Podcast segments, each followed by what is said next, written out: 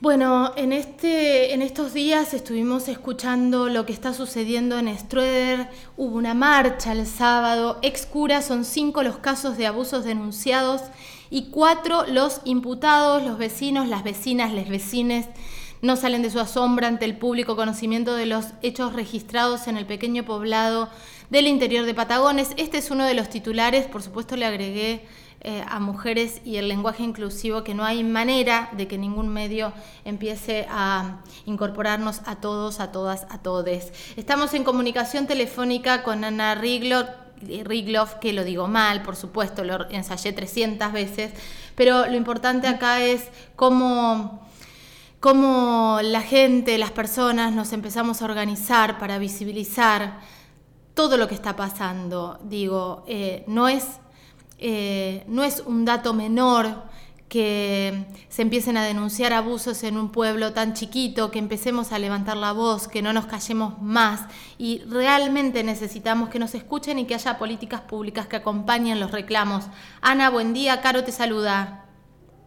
Buen día, ¿qué tal? ¿Cómo estás? Bien, gracias, gracias por atendernos. Ana, ¿cómo surge la marcha del sábado? Que vi algunas imágenes y la verdad es que eh, fue un montón de gente que, siente, que, que, se, que se percibe que en algún punto un pueblo tan conservador y tan acostumbrado a tapar abajo de la alfombra, no por ese pueblo, sino por todos los pueblos chicos, porque en Patagones pasa lo mismo, eh, digo que de repente empecemos a despertar y se sacuda al pueblo. ¿Cómo, cómo se genera esta marcha? Bien, bueno, mira, eh, yo hace, hace dos meses, tres meses, ah, probable, eh, por ahí estuve Tuve el caso reciente de una amiga, de una, una es muy amiga mía, es como mi hermana. eh, la, niña, la nena de ella, que tiene dos años y medio, eh, fue abusada por una ex cura. eh, yo a ella me la llevo a Bahía Blanca, a Juli, para salir del tormento de cruzarse todo el tiempo con el abusador, porque nos han negado perimetrales, las hemos pedido, las han negado. Eh, no hay asistencia psicológica para la nena ni para los padres. eh, bueno, con todo esto, eh, hace unos días, una semana y media, surge otro caso eh, acá en Stroder muy fuerte en el que un padre viola a su hija. eh, y entonces eh, surge la pregunta de, de qué pasa, o sea, qué pasa que que no hay que no toman acción, que los jueces no actúan, que no ponen perimetrales, que no ponen psicólogos, que no que es lo mínimo que pueden hacer, ¿eh? es lo mínimo. Porque ni siquiera estamos pidiendo que los maten a los violadores, o sea, estamos pidiendo que que se actúe en las víctimas, que tomen eh, medidas para que se empiece a sanar eh, eso, que, que tiene que ser urgente, o sea, que no puede llevar tiempo, que no puede ser que hace tres meses tengamos la causa abierta y que, y que no haya nada, o sea, que llamemos todo el tiempo a Fiscalía y que no, que no sabemos cómo va la causa, no tenemos ni idea. Em, eh, Ana, te hago una consulta. ¿Se hace la denuncia? ¿Se hace la denuncia en la Fiscalía correspondiente? ¿Dónde se hace la denuncia si te pasa algo en Strueder?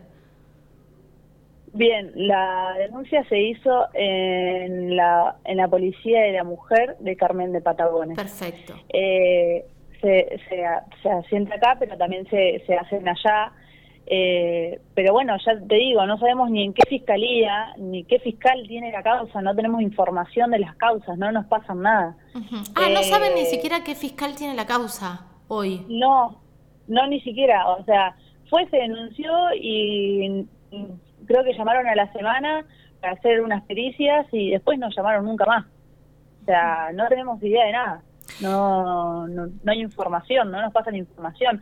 Yo creo que con algo así tendrían que estar mínimo todas las semanas llamando a ver qué está pasando, si se acerca. Ya con, con una perimetral, que ni siquiera una perimetral es, es nada, te digo, porque, porque sé que una perimetral eh, es más significativo que otra cosa, porque el abusador se sigue acercando de todas maneras, pero bueno, vos tenés la posibilidad de que si está cerca de tu hija llames a la policía y, y que se retire, por así decirlo. Mira, eh, eh, Ana, em, lo, que, lo que me parece extraño, no sé cómo es provincia de Buenos Aires en este, en este aspecto, pero lo que me parece terrible es que ustedes no sepan qué persona está llevando adelante la causa, porque todos estos pedidos que tienen que ver con una perimetral por cierto riesgo o una medida cautelar X o la asistencia psicológica que necesite eh, la niña para que, digo, desde la justicia por ahí se ordena a los organismos del Ejecutivo para que puedan contener. Todo eso lo tenés que hablar con un fiscal o una fiscal que te toque. Si vos no tenés a nadie del otro lado, el reclamo a dónde lo haces. Exacto, no sabemos dónde reclamar. Estuvimos hablando con abogados de Bahía Blanca eh, y no tenemos ni idea de dónde está la causa. O sea, no tenemos ni idea. Eh, por eso eh, nos levantamos y, y, yo ya te digo, le dije a Juli esta semana, eh, perdón, la semana pasada, le digo, algo tenemos que hacer, algo tenemos que hacer porque porque no puede ser que esté pasando esto, o sea, no puede ser que, estemos con el corazón en la boca todo el tiempo mientras eh, este tipo seguía hasta la semana pasada, ya te digo, eh, seguía eh, trabajando acá en Strueder, la gente le seguía dando trabajo, eh, él iba a cada casa eh, diciendo, pero el caso de, sí, pero ya se va, ya se va, eh, la justicia ya va a decidir si yo soy culpable o no, eh, haciéndose la víctima. Eh, la verdad es que es algo, es algo de locos, es algo de pelos pensar que tengamos, le demos la posibilidad a un abusador de, de defenderse todo el tiempo y que la víctima esté escondiéndose en la casa. Totalmente. Totalmente, no, y además estamos hablando de infancias, estamos hablando de, de, infancias que necesitan inmediatamente la contención, necesitan inmediatamente el sostén, son, eh, son procesos muy largos que, que sí. en general eh, de acá a que se condene a una, un, delito así, eh, es una locura la justicia, pero por ahí pasa un año y medio, dos años, entonces en el medio las víctimas tienen que estar protegidas, tienen que sentirse en un contexto de, de, de protección, de un Estado presente, por supuesto. Con respecto a la comisaría de la familia, ¿se derivó al área de desarrollo social para contención, al área de la mujer y niñez para contención? Mira, eh, la verdad es que mmm, no soy en esa parte, uh -huh. o sea, creo que hubo un psicólogo para tomar pericias primero, pero después eh, no, no, yo que yo sepa no tuvo ni siquiera un tratamiento, no, no hay nada, ni siquiera una sola vez eh, que la niña o los padres hayan ido a una sesión de psicología, por así decirlo. Uh -huh. ¿Te sorprendió la cantidad de gente que fue a la marcha el sábado, Ana? Eh, no, al contrario, me quedé admirada de que haya faltado tanta gente, porque fue gente y vino gente de muchos otros lados, sí. Eh, pero sí creo que es un pueblo que sigue bastante dormido, que sigue defendiendo a, a estos abusadores, acosadores sí. y violadores. Sí. Eh, es más, después de, de, la marcha he recibido muchos mensajes, eh, vi gente opinando que ni siquiera había ido a la marcha, entonces están todos en ese lugar todavía eh, de que hay que despertar mucho, hay que hay que trabajar muchísimo. Como yo le decía en la marcha, esto recién empieza. Eh, esto, mira, nosotras no teníamos ni idea cómo hacer una marcha, no teníamos ni idea de todo lo que se venía detrás. Eh, desde el momento uno que dijimos vamos a hacer la marcha, eh, no no está, no sé si no estábamos preparadas, porque yo estoy preparada para afrontar lo que sea para, para hacer justicia por estos chicos. Eh, pero sí, después de eso nos empezaron a llegar miles de mensajes de víctimas diciendo de acá, desde el mismo pueblo que nos, nos conocemos todos, diciéndome, hola, yo soy Tai, quiero contarte mi historia, yo fui abusada a los seis años, a los cinco años, a los ocho años, y lo que más me asombra y lo que más me duele es que todas esas víctimas no pasan los 13 años. Claro. O sea, hasta los 13, hasta los 13 años, y, y hay mucha gente que que mm, me dice, después lo pude contar después de 30 años, después de 20 años, sí. hace muchísimos años, eh, yo esto no se lo dije a nadie. Eh, a la única persona que se lo dije es en no sabía más, o no sabían absolutamente nadie de que le había pasado eso. Entonces digo, a ver, ¿en qué está? En qué? Yo, la verdad es que nunca en mi vida fui víctima de abuso, y, y la verdad es que tengo una familia que, que vale oro en ese sentido, porque yo creo que mi viejo hubiera matado por mí, así decirlo. Eh, pero digo, ¿qué, qué pasa? Mirá, o sea, ¿qué pasa? ¿Qué, te, te, ¿qué está pasando que los mismos padres, los mismos padres no toman protagonismo en, en lo que les pasa a sus hijos? Hay una defenderlos, bien evidentes. Eh, hay una eh, estadística que me parece que es importante saberla y repetirla y tenerla muy presente, que es un hoy una de cada cinco niñas menores de 13 años es abusada. El 80% de esos abusos son intrafamiliarmente. O sea, una de cada, el otro día Paula Bachter de Red por la Infancia, que es clarísima y que está investigando y trabajando muchísimo este tema, em, decía que si una de cada cinco niñas es abusada, estamos hablando que uno de cada cinco amigos nuestros es un abusador. ¿Se entiende? Es muy fuerte escuchar eso, pero es así. El 80% de los abusos son intrafamiliares. Eh, eh, si, si empezamos a ver esto como algo que eh, pasa en Strueder y pasa en Patagones y pasa en Viedma y pasa en Córdoba y pasa en Capital. Eh, por ahí empezamos a correr este velo de duda que además nos creemos jueces y juezas porque escuchamos todo el tiempo a la gente decir, mm, no sé si le creo tanto, mm, no creo porque es buen tipo, mm, no creo si es trabajador. Digo, empezar a correr todo eso porque... Eh, Telma también decía algo que es, que es interesante, decía, ojalá vinieran con un cartel diciendo, eh, soy abusador. No, son los mejores padres, son los mejores tipos en la sociedad, son los más trabajadores, vienen, eh, vienen detrás de una, de una máscara. Entonces, lo que se hizo en Strueder es el primer pasito para que al menos en cada localidad se empiece a hacer esto y a visibilizar. Y por eso es tan importante lo que, lo que, lo que te preguntaba con respecto a qué fiscal lo tiene, cómo sigue la justicia, porque necesitamos una justicia a la altura de las circunstancias. Y que una fiscal hoy no se esté comunicando, o un fiscal no se esté comunicando con la denunciante diciéndole yo tengo la causa, también es violencia institucional. Exacto, exacto. Eh, es más, quiero destacar eh, en este caso el trabajo de la policía de acá de Stroeder, eh, que se acercaron desde el primer momento a nosotros en la marcha, eh, la verdad que hiperhumanos. Eh, el, comisario me, me, dijo que iba a estar en todo momento para nosotros en la marcha, a controlar el tránsito, a que podamos eh, circular eh, tranquilos por la localidad en busca de justicia.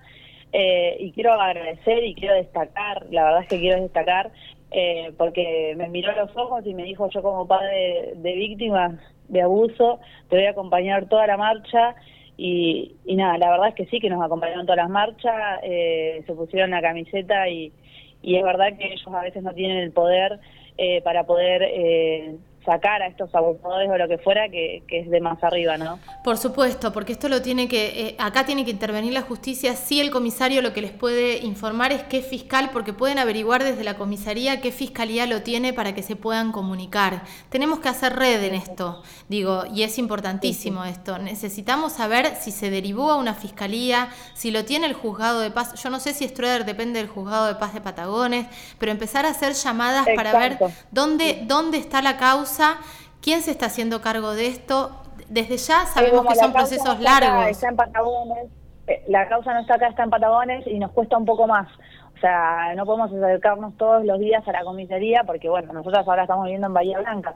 Entonces es como, eh, no sé, está como media, digamos, la información atascada porque nosotros estamos en Estroeder, ahora, la niña está en Estroeder en este momento yo estoy en Estrueder, pero estoy viviendo en Bahía Blanca. Entonces, no, no, lo que hay que saber es si el juzgado de paz de Patagones ya la pasó a fiscalía, si la están resolviendo acá. Bueno, vamos a hacer desde acá, desde, desde Única, vamos a a, hacer como el caminito, a ver si podemos llegar a alguna información certera de qué, en qué instancia la causa está en pañales, porque tardan muchísimo y los tiempos de la justicia no son los tiempos de las personas, y si hay algo que la justicia está demostrando todos los días es que es inhumana, no tiene empatía y mucho menos sentido común, porque se sientan en un sillón y el tiempo total a ellos no les importa, pero, pero vamos a intentar saber dónde está la causa para poder ir viendo pasito a paso con, estos tiempos que son inhumanos, repito,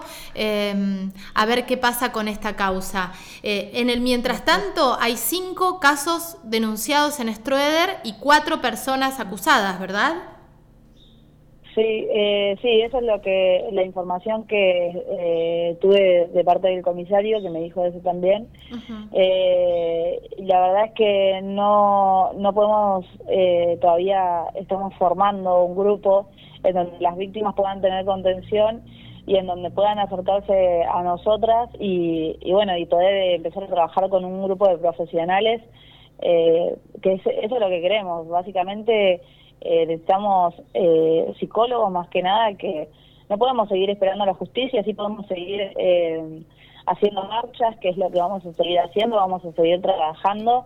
Eh, pero bueno, ya te digo, la verdad es que no tengo bien en claro cuáles son cada uno de los casos que hay acá en Stroeder. Sí, tengo estos dos últimos, que es de los que estoy más cerca, digamos, eh, pero los otros la verdad es que no tengo mucha no idea. No importa, lo, lo, bueno es que, que se, que, que, se organicen y que, tengan esta idea de, de, formar un grupo y también exigir a las áreas correspondientes que tengan que ver con la mujer, con las infancias, con las niñeces, las adolescencias, que, que ustedes puedan ser nexo y que el Estado también haga el trabajo que tiene que hacer.